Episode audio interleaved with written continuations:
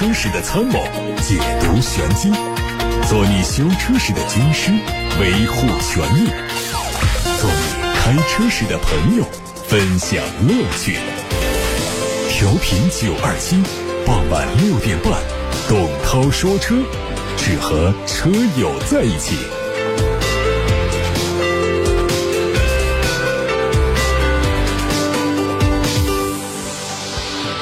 董涛在直播间等待各位提问，欢迎大家就买车、选车、用车的问题参与节目互动。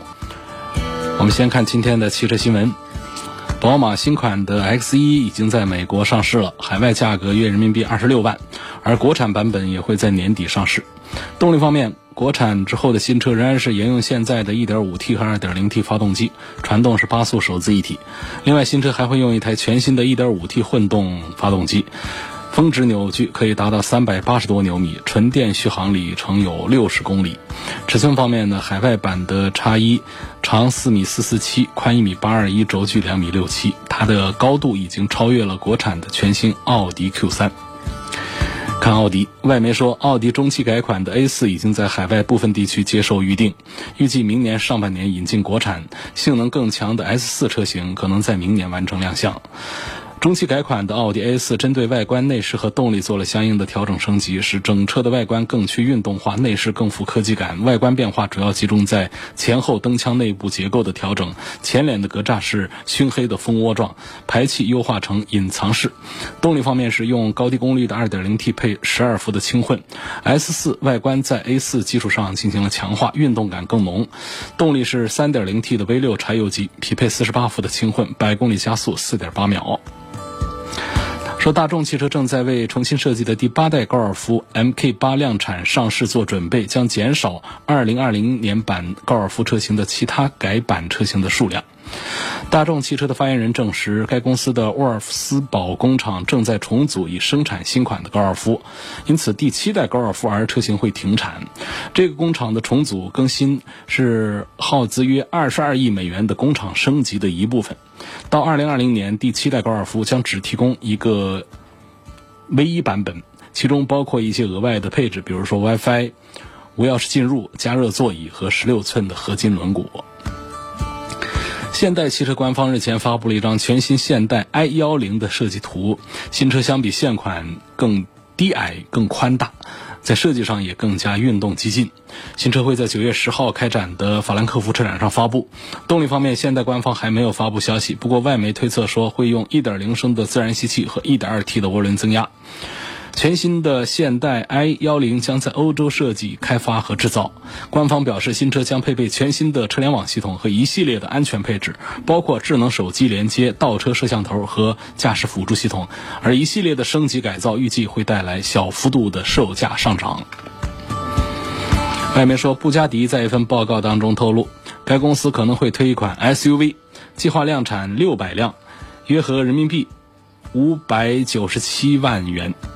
早在二零一二年就曾经有消息爆出布加迪可能会推 SUV，而最近布加迪的报告说明该公司可能将纯电动 SUV 计划提上了日程，而这个车将会由布加迪公司和汽车零部件公司麦格纳合作生产。有消息人士说，来自克罗地亚的汽车品牌 a r m a c 可能愿意向布加迪提供纯电的驱动系统，这个动力系统呢？最大功率可能会达到一千八百多匹。海外媒体说，大众可能会在二零二零年底在海外市场上推出 T-Cross Coupe。新车的定位是更加年轻动感的，采用了更加流线的酷配风格。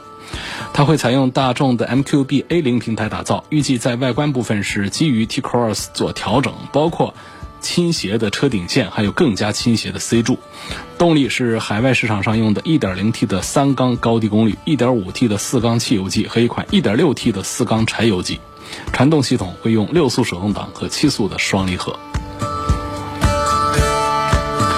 有消息说，现代旗下的高端品牌捷恩斯会重返中国，而最近新款的 G90 已经在国内进行路试，这意味着它很可能会不久之后进入到中国市场，可能会在明年上半年就上市。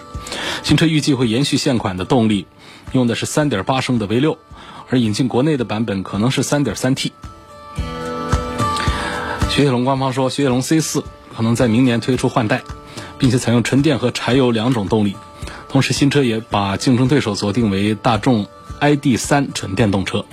新车的前脸采用了封闭式的进气格栅，车头上方加装了碳黑的装饰板，并且贯穿到车头的两侧，同时还采用了上下分体式的 LED 灯组。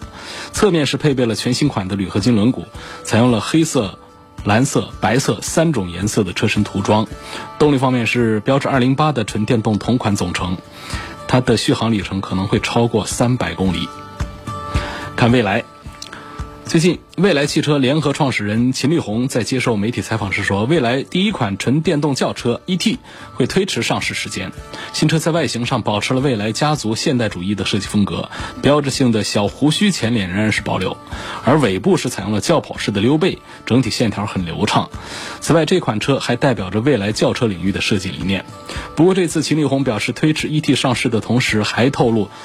蔚来汽车在明后年会各推一款定位低于 ES 六的新车，而目前新车已经在规划，将采用低成本快速的办法来做，预计会利用现在的车身结构设计基础、模具、零部件以及供应链。最后看比亚迪 E 三，工信部发布了二零一九年第七批新能源汽车的推荐目录，其中比亚迪 E 三也在目录当中。根据目录信息显示，该车不仅会推出高低功率的版本，同时还会有两个续航里程。长续航里程的版本是四百零五公里，短续航的里程是三百零五公里。比亚迪 E 三是比亚迪 E 系列当中的又一款纯纯电动轿车，它的定位是纯电动紧凑型三厢车。外观看到采用了比亚迪 E 平台的全新风格，大尺寸的六边形的中网，还有网状的。点缀的这个比亚迪字母车标，尺寸方面呢会有四米四五的车长，一米七六的车宽，轴距两米六一。来自董涛说车微信公众号后台有位网友发来了几张图片，呃，他举报说青山区幺二五小区三十七门的一个住户啊，为了自家停车，砍掉了小区绿化的矮树，铲掉了草坪。把公共资源呢改成了私人的停车位，图片显示好像是，这不是一个正经的停车位，那地面是泥土状态，这种毁坏公共绿地的行为，我觉得是应该举报的。如果查实的话呢，是应该受到处分。我不知道这个小区的物业管理怎么样，看这个。地面呢，还有这个周边的环境的成色呢，我觉得应该可能这个物业应该是管的比较松旷的，可能处在一个无人监管的状态。这种情况呢，可以向这个当地的城管部门来反映，因为这些绿地、这些矮树都属于呃这个城市公共资源、小区居民的公有的财产，应该由政府相关部门来做主管。那么，如果说有小区物业的话，小区物业可以做一个中间人来做一些对接，来联络相关的政府主管部门。如果小区的物业是一个瘫痪的状态的话呢，我们作为一个公民、纳税人是有义务来向国家有关主管部门来举报这样的情况的。那么查实之后，应该是对这样的毁坏公共绿地的责任人进行处分的、处罚的。下面来看，有网友问：二零二零款的宝马叉三的二八 i 车型和二零二零款的沃尔沃叉 C 六零智雅版更推荐哪一个？主要是城市代步和一家人自驾游，驾驶员既有年轻人也有中年人，这个不重要。两个车呢，其实都是既符合年轻人的胃口，中年人也开着挺像的。呃，从这个热度上来讲，从车本身的品质上讲呢，宝马叉三还是要更胜一筹。在新技术的应用，在保值，在市场的这个销量方面，宝马叉三都要更好一些。啊，我赞成宝马叉三的二八 i 要多于沃尔沃的叉 C 六零。下一个话题说，我二零一零款的乐风自动挡一点四 T，现在开了七万公里，还能卖多少钱？大概两万多块钱吧。沃尔沃 x C 九零版本的选择问题，T 五乞丐版还是 T 六的乞丐版？4S 店的报价差不多，相差五六万，购车资金比较紧张，是咬牙上 T 六有没有必要？我觉得好像是有必要的。呃，这个作为一个大尺寸的 SUV 啊，嗯，还是得动力储备要充足一点。那它其实它的 T 五和 T 六呢，就是同一款发动机的不同的调教。呃，T 五的功率是两百多匹，T 六就有三百多匹。那么在动力储备上呢，这个大一点还是要更好一些。然后除了动力上的不同之外呢，还有一些舒适配置上的区别。所以加在一块儿呢，我觉得五万块钱，呃，肯定是不值的。呃，从成本上讲，肯定是值不了五万块钱。但是我们好像也没得选择，这个车呢，还是要稍微动力。快一点，要开得更好一些，因为车本身的底盘素质各方面都还行。那如果动力弱了之后，还是有一点遗憾。尤其在买车这个事儿上呢，最好是垫垫脚，不要刚刚好。啊，垫垫脚的话呢，免得过个半年一年之后就容易后悔，因为大家都是在呃处在一个上升的通道当中嘛。过个一年半载之后啊，就对当时的啊这个买低功率车的这个选择可能会有一些后悔。下一个问题问东风本田有没有油电混合动力的车？当然是有，啊，而且还不止一款，啊，有 Inspire 这样的轿车，有 CRV 这样的 SUV，然后呢，不久，应该在一个月之内就会上那个艾力绅，啊，艾力绅的油电混合动力。目前市场上这个热销的大七座 SUV 汉兰达呢是很热销的，导致要加价。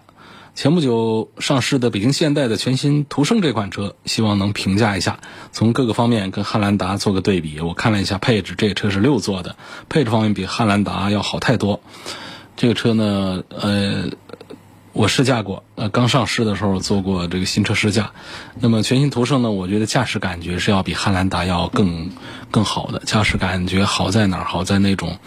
呃，静音呐，包括底盘悬挂各方面呢，更有德系车那种紧凑的感觉，不像汉兰达那么的松垮垮的。而且我们对比配置表也会发现，这个同样价位，它比汉兰达要更划算一些。所以，我觉得目前还是北京现代的这个途胜要比汉兰达的性价比表现更好一些。现在我们看来自八六八六六六六六的提问。那现在宝马叉一和叉二的低配版呢，优惠过后的价格是一样的。希望从空间、动力、舒适和操控方面考虑应该选谁，这是很矛盾的一个选择了。因为你要考虑空间、舒适，那肯定是宝马的叉一，这个是华晨宝马生产的，是做了这个拉长的轴距加长的，肚子很大，空间巨大。所以它的空间和舒适性肯定是比原装进口的短轴的或者叫标准轴距的叉二是要好一些的，因此在操控性各方面都会表现出叉二要好一些。那么，但是你又要这个这个这个这个操控性、舒适性放放到一块儿来说，这个就其实是一个矛盾。那么通过我们实际试驾发现呢，其实大肚子的华晨宝马的这个叉一呢，它的驾驶感受也还行。那么。我觉得从实用的角度啊，我还是推荐这个空间大一点的啊，我推荐这个空间大一点的要呃要更好一些。嗯，我们要一个叉二之后呢，还是会有人乘客会抱怨后排的空间有点小，而买了叉一之后呢，更多的人会夸奖这个后排的空间真是非常的大。那么实际上在驾驶感受上的区别呢，远远没有后排的空间宽大。带给你的实用性强，所以呢，在一样价位的这种情况下的话呢，我赞成华晨宝马的叉一要多过于叉二，我认为它的实用价值要更大一些。那问到了奥迪的 Q 二，问这款车值得买吗？买它的哪个配置比较好？奥迪的 Q 二，我觉得性价比确实是表现很不错，优惠完了十几万块钱。呃，空间肯定是比较小，A 零级的入门级的一个 SUV，但是好在它的整个的这种配置啊、规格各方面呢，有个豪华车应该有的样子，所以它又回到了像原来 A 三一样的这样的我们对它的一个评价，就是，呃，它这个是一个十几万块钱可以直接和大众 PK 的一个奥迪，而它还是一款 SUV。所以，如果不嫌弃它的空间小的话呢，它的性价比确实表现是很不错。但是，这个如果说大家的预算不是说非得十几万来买个车，就二十几万也行的话，我仍然是赞成 Q 三更多一点。问雪铁龙天翼 C 五是否值得买？有哪些优缺点？还要对比这个宝马的 X 三和奥迪的 Q 三，这肯定是比不过 X 三和 Q 三的，价位体系都不一样。呃，而且呢，这个 Q 三和 X 三也不是放在一起说的，应该是 Q 五和宝马的叉三，奥迪 Q 五和宝马叉三放在一起做对比的。那么雪铁龙天翼 C 五呢，从来跟他们都不是呃一个对比的序列当中的，就不要把它们放到一块儿来说。单论这个雪铁龙的这个天翼 C 五呢，实际上有自己的价值。呃，这个车呢，这个行驶感觉还行，然后价格呢十万出头。确实是够便宜，车子也不小，所以单纯讲这个车的话呢，我们是应该推荐。但是整体上，这个雪铁龙现在的销量太差，呃，在推荐的时候呢，我们也非常的慎重，要考虑到网络的问题，考虑到售后的问题和保值的问题。所以在这种情况下呢，我建议十几万块钱，我们还有很多的合资车型可以选择，暂不推荐雪铁龙的天翼 C 五。来看董涛说车的微博上的提问。问在五十万到七十万之间的 BBA 性能车，宝马 M2 的雷霆版、新款的奔驰 A45 的 AMG 和奥迪的 RS3 应该选谁？呃，纯粹的关注性能的话呢，我赞成奥迪的 RS。奥迪的 RS 是奥迪的这个这个最高端版本啊，奥迪的 S 是它的性能版本，这个 RS 呢是它的这个呃极端性能版本，嗯。如果是一个发烧友的话呢，你会觉得开 RS 三还是要比这个 A 四五 AMG 呢要强大一些。事实上呢，在奔驰、宝马、奥迪的同价位的这个产品序列当中呢，奥迪总是会在配置和性能上要胜出，因为奥迪自认为自己的这个品牌实力呢还是和奔驰和宝马有一点差距，所以呢，他会非常用功、非常积极努力的啊把这个。性能配置各方面做好，所以我们基本上不用每一次呃，就是遇到类似的问题，通通的可以用一个呃逻辑来解释它，就是同价位的，如果是竞争车型的这个奔驰、宝马、奥迪的话呢，奥迪的纯产品力呃一定是要要要要强大一些的啊。那么其次呢，这个 A 四五也是一款。很棒的一个产品，M 二也都非常棒，但是纯粹的要讲这个顶级性能的话呢，我还是赞成这个奥迪的 RS 三，略有一点优势。下面我们看到的是来自董涛说车微信公众号上的后台提问，说标致四零零八的新款 1.6T 和 1.8T，嗯，发动机哪一个值得信赖？两个发动机都很值得信赖，但是呢，1.6T 更原汁原味一些。呃，1.8T 呢确实是，呃，扩大容量而来的。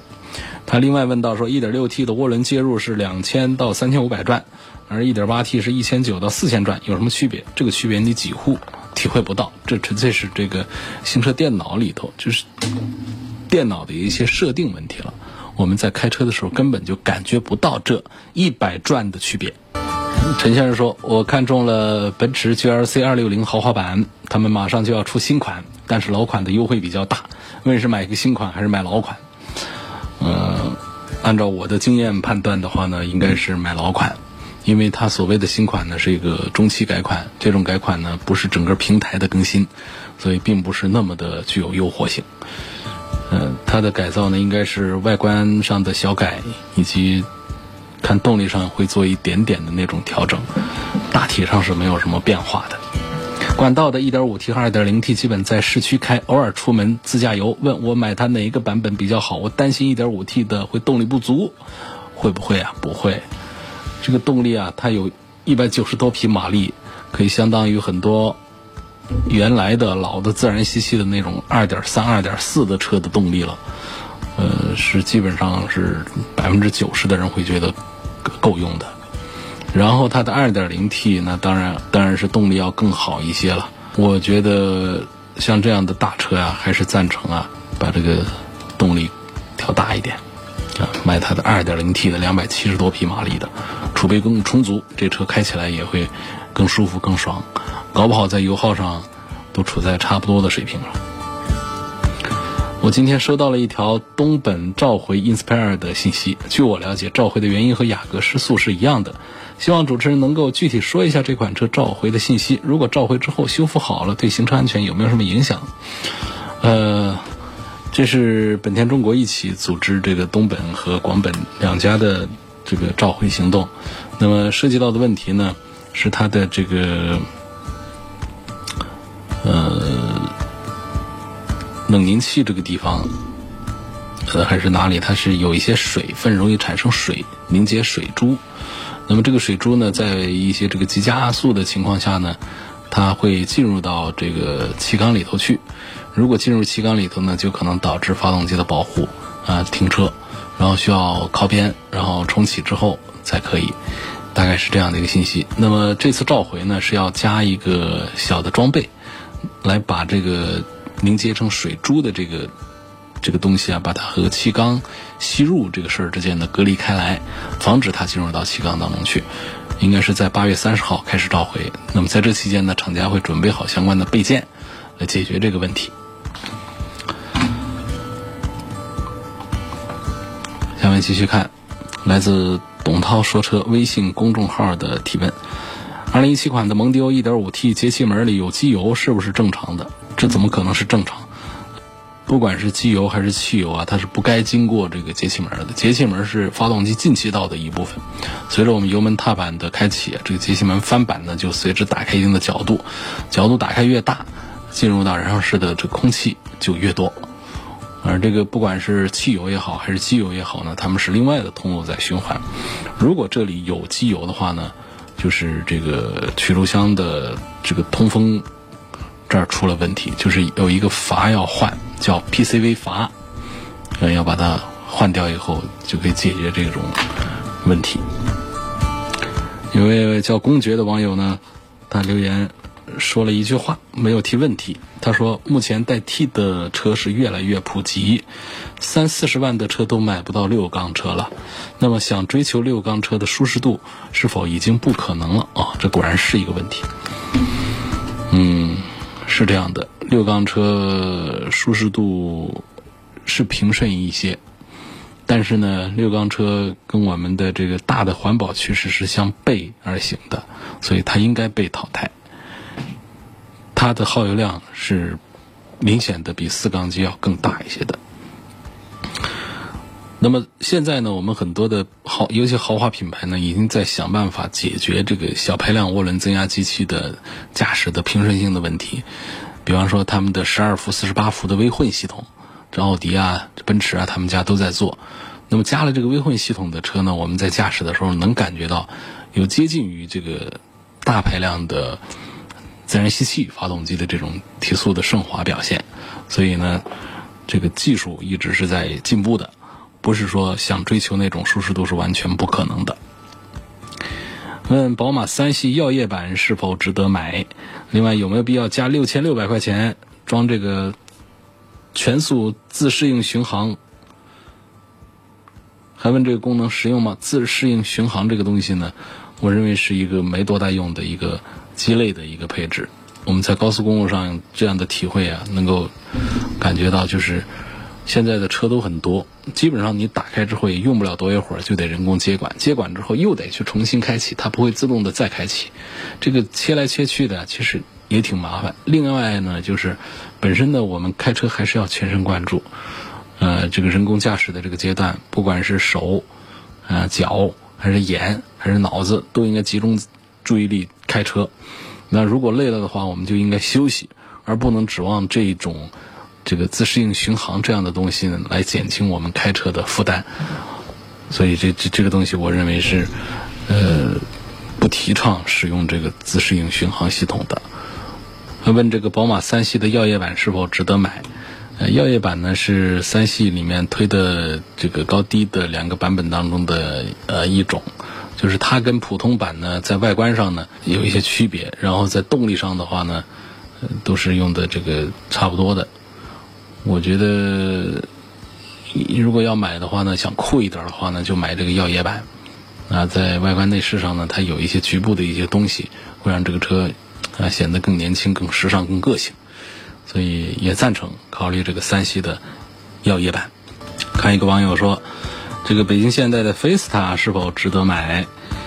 我觉得如果不嫌它这个前嘴有点丑的话呢，这个车还是可以的。它是北京现代里面的一个呃这个打这个性能取向的一个产品，它就是虽然说也不是说有什么真正的有什么性能啊，但是呢，这个北京现代呢还是很硬气的，拿这个产品在跟这个呃本田的思域呃在做 PK。但这个 PK 呢，从驾驶感受上讲，还是得还是输了的啊，还是还是弱过于它的。我觉得在这个体系里面，还是就现代的这个轿车家族里面呢，我还是认可名图要多一点。我们总之是买一个空间大的、配置高的、价格便宜的一个现代的，那么就不要七想八想的，什么还要在这个车上追求一点什么呃动力啊、性能这方面的事儿。追求的话，就不用在现代。北京现代的这个体系里面来看了，我们随便找个其他的一家看一看，可能选择更恰当一些。那么现代体系里面的卖点，我们还是在名图这样的车上体现的更加纯粹，包括尺寸更大、配置更高、价格更便宜，这都是现代的核心卖点。把这个搞丢了，你买现代就买错了。说上周末去看了宝马叉三，还有奥迪 Q 五，那叉三和 Q 五该怎么选呢？价格相差三万块钱，嗯，我还是赞成产品力上，宝马叉三是比奥迪 Q 五的是要强一些的。产品力上，啊，这是一个综合的一个说法了。产品力包括了，呃，它的这个三大件的这个，这是为主的核心的东西。我觉得它是比这个奥迪 Q 五的。呃，卖点是更多一些的，吸引力是要更大一些的，或者反过来说是奥迪 Q 五呢这方面的让人膈应的地方是要比这个叉三的是要多一点的。另外呢，在车内的实际空间上呢，虽然说 Q 五 L 是带个 L，但实际空间表现呢没有比叉三的呃要要更大、更舒适很多，所以这一点呢基本上也不存在什么优势了。而整车的行驶品质方面呢区别不太大啊。综合讲呢，我还是赞成这个宝马的叉三。要更多一些。说换轮毂需要去车管所备案吗？还问更大尺寸的轮毂在行车上对比小尺寸的轮毂有什么优势？呃，更大尺寸的轮毂其实对比小的来说呢，只是一种视觉上的一种呃区别。真正在驾驶的时候，你不会感觉到它们之间有什么呃什么动力更强劲呐。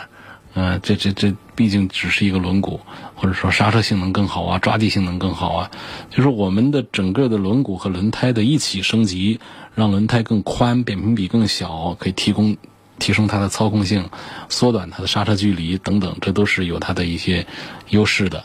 啊，包括轻量化之后，比方说我换了这个锻造的啊这个轮毂，那跟原来的这个轮毂比呢，轻量了不少，这样的会对车的性能有提升。因为呃，簧下重量就是悬挂底下的这个重量减轻之后呢，车辆的悬挂的表现，啊，整车的这个是快速反应啊，底盘的快速反应是要更好一些的，所以它的行驶品质会有明显的提升。那一般情况下的这种稍微大一点的这种轮毂的这个更换的话，嗯，我觉得其实我们在驾驶的时候是没有什么感觉的，而且这种更换也没必要到车管所去搞一个呃什么备案吧，应该。就直接过就可以。全款买宝马都要求保险必须在店里买，武汉都这样吗？卖东西的提出卖东西的条件，这是市场上的一个一个谈判的过程。只要是事先告知了，这个不存在合理不合理。按道理讲的话呢，这种做法呢稍微有一点不厚道，因为要挣钱嘛。但是呢，它并没有违反任何的法规。然后你这个全款不全款的店里想的就是这个事儿，我得挣钱。那如果说贷款买车的话呢，他会挣到其他的一些费用，他可能放弃找你要一些别的费用。但你要全款买车，你等于是让店里少挣点钱。呃，这个店里一般来说是不大欢迎的，所以提出让你在那儿买保险，嗯，他会通过这个保险上呢产生一些利润，人之常情。啊，让谁去做生意，可能都会在这上面，在不违法、不违规的这个范畴之内，谁都会想利润的更大化、利益的更大化。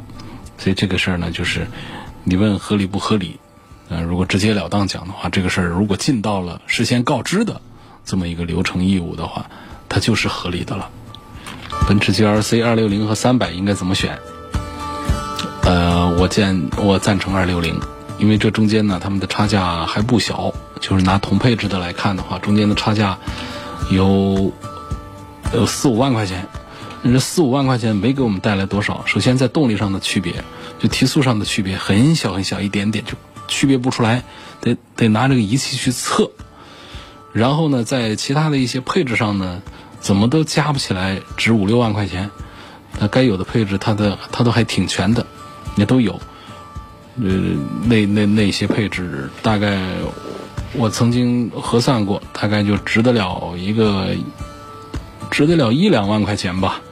所以我觉得买这个三百是性价比不如二六零的。铃木已经退市了，二手车它还可以买吗？后面的这个留言我就不看了。这种车就是建议不要考虑，后面我也不念了，不谈这个具体的车型。一个退市的车，就是得是图多大个便宜才划算。一般来说，人家卖这个车会适当的便宜一些，再便宜多了，卖车的人也不干。所以我们买车的人呢，不要带着这个心思去看它停停产了，我们还要去犟着去把它买回来，后面都是自己的麻烦。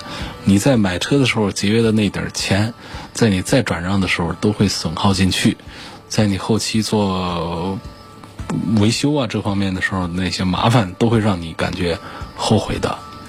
停产的、退出的这种车，尽量的不要买，得特别便宜，便宜的不像话的那种。我把它当个玩意儿买回来放那儿，坏了就丢它的那种才可以。你要正经的想买个车用的话，咱们还是正经的考虑这些量产的、销量比较好的，不管是新车还是旧车，都应该用这个原则来考察。一七年四月份的卡罗拉开了五万多公里，今天补胎的时候发现左后轮。这个轮胎的花纹里头啊有明显的裂痕，那其他的三个呢也都有裂痕。修理厂说要换胎了，请问该不该换？这我没看到图，说不清楚。呃，不知道你说的明显的裂痕是明显到了什么程度？细微的密集的裂纹是正常的，这是橡胶表面轻度老化的正常现象。但是比较大的不规则的裂痕就代表着轮胎已经严重老化，这种情况就是需要换新胎的。那么更换新胎呢，其实也没必要换什么原装的，这个只要是同规格的正品轮胎，都可以选择去更换。有一个纠结的事儿，在杭瑞高速丽江境内啊，我不小心和另外一辆车发生了追尾的交通事故。我的车没有明显的损伤，对方的后杠油漆局部皲裂，后备箱盖关不上。因为对赔偿金额没有达成一致，现场报了保险，我自认全责。现在回武汉之后啊，发现我这个车的前杠底下的金属裙边有轻微的变形。但是并不明显，也不影响使用。四 S 店说是钛钢合金的，不能维修，只能更换，费用在五千多块钱。那如果更换呢？那么明年的保险就可能上涨九百多块钱。因为对方车辆的维修费用很低，可以直接用交强险来赔付。如果不更换呢？我明年保险就没有太大的变化。问我的这个前裙板是否需要更换？我的意见是不需要更换。前裙板是一个装饰件。既然损伤不明显，那么就不影响美观，不影响美观就不影响使用，不影响使用那就没必要更换。一七年的奥迪 Q 五的技术型有两个问题：一，有时候启动的时候有点抖，但不是每次都抖；二，跟车的时候呢，踩刹车有咯咯的响声，平时停车的时候啊，也有轻微的咯咯声。请问这是什么原因？那么偶尔抖动呢，可能是发动机的积碳问题。啊，这个推荐去买一款发动机的除碳剂。那么刹车异响呢，是奥迪 Q 五原装刹车片的一个通病，换一套新的刹车片，现在能解决问题。